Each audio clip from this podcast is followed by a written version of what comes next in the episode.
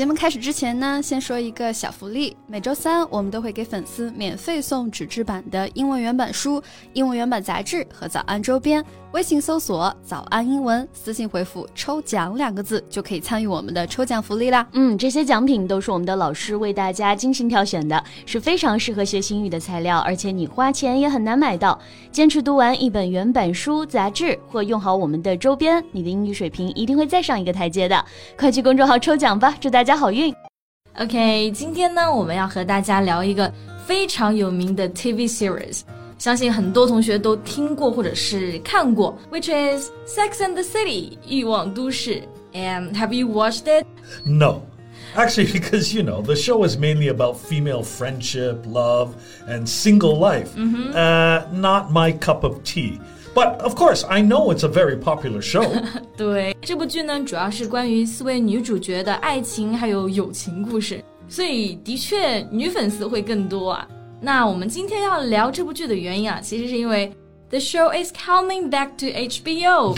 最近呢，官方就宣布要出续集了。 Wow, a revival. Mm-hmm. Well, that's surprising. It's been like, uh, I don't know, uh, over two decades since it first aired on screens. Yeah, that's right. 那这部剧呢，从第一次播出到现在已经将近二十年了，所以这一次回归啊，粉丝们都很激动。And you just mentioned the word a revival, I thought it means 复活 someone dead back to living. yeah. But in television, a revival is a television series that returns to produce new episodes after being off the air for a certain amount of time, particularly due to cancellation. Ah, okay, I see. 所以这种电视剧的 revival 就是指的在停播了一段时间之后啊，或者是被取消了一段时间之后，重新播出的电视剧了。That's right. And uh, I guess you could also call this a reboot. A reboot， 这个呢也是用的 re 的前缀啊，就是表重新的意思。而这个词呢，通常是用来指电脑的重新开机。当然，在这里呢，它也是指的这个 sequel 续集的含义。Exactly. So, what is this reboot about? Still the same story like before, um, and the characters are like what, reliving their thirties? yes and no. 因为其实演员大部分年龄也基本是五十岁了、六十岁了，所以重新出演三十岁的故事就会很奇怪。So it is very much a story about women in their 50s. Okay, then, you know, I might be interested in it. Really? And, uh, no. And will all of the original cast appear in the reboot? Well, 绝大部分的原班人马都已经准备好回归了，But 有一个角色不会出演，就是 Samantha Jones 的扮演者 Kim Cattrall。Ah, so she is the only lead actress who won't return to reprise her role. Uh, it must be sad news for her fans. 对，其实她也是人气最高的角色。那我们刚刚提到了一个单词 reprise，这个呢其实经常用来表示 a repeated part of something, especially a piece of music，就是一个重复的部分。 比如说用在音乐上呢，就是指中间副歌部分重复开头的旋律。Yeah, and here to reprise a role, it's a, um, a verb meaning to ask the same person to play the role again. Yeah，那在这里呢，这个 reprise 就指的重新出演。So the actress didn't agree to reprise。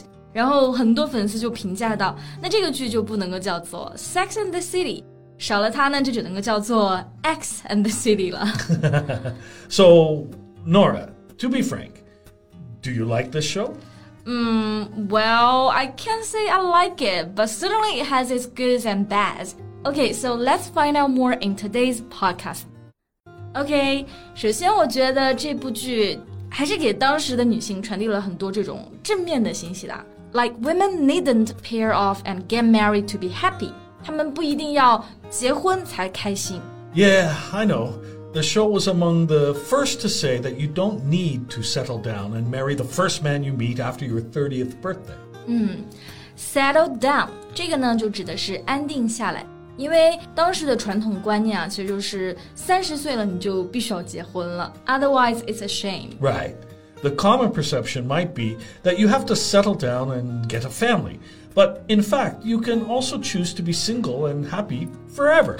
对，其实就是不同的选择。即使是单身呢，也没有必要焦虑。那这部剧呢，其实也是想表达这样的一个想法：love and fulfillment can come in a lot of different forms. That's true.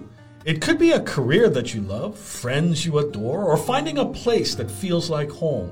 And that there's more to aspire to than the perfect romantic relationship. 是的，就开心真的可以是很多种形式啊，家人、朋友、自己的爱好，远远不只是我们说的爱情。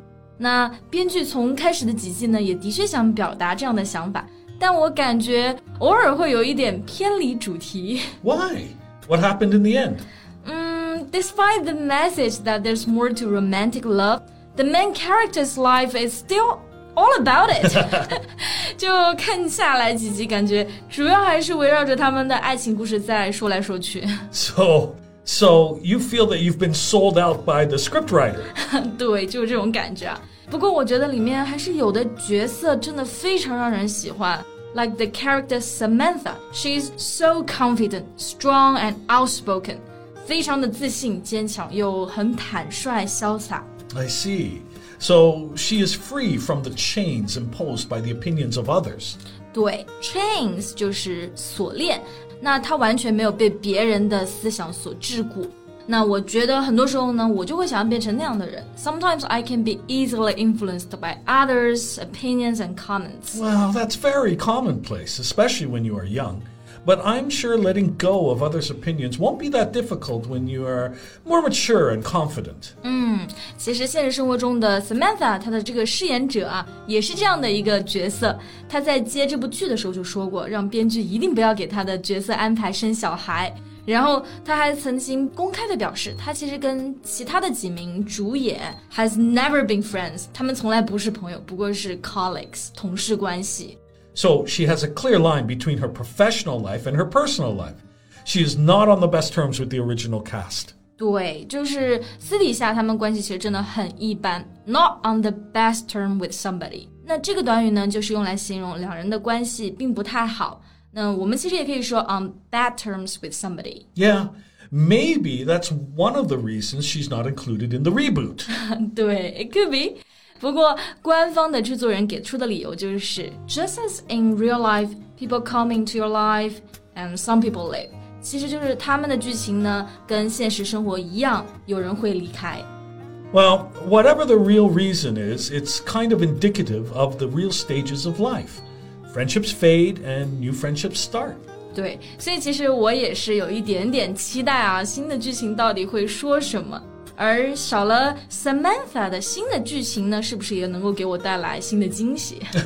well, let's wait and see its premiere then. 嗯，好的，那今天的节目呢，我们就聊到这里结束了。最后再提醒大家一下，节目的所有内容我们都给大家整理好了文字版的笔记，欢迎大家到微信搜索“早安英文”，私信回复“笔记”两个字来领取我们的文字版笔记。